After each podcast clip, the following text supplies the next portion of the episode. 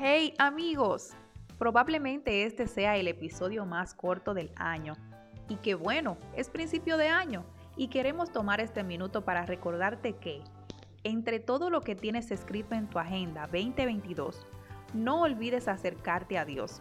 Escribe los horarios en los que de manera disciplinada pretendes estar en su presencia. Probablemente no lo logres todos los días, pero poco a poco verás los resultados. Santiago 4:8. Acérquense a Dios y Él se acercará a ustedes. Pecadores, límpiense las manos. Ustedes los inconstantes, purifiquen su corazón.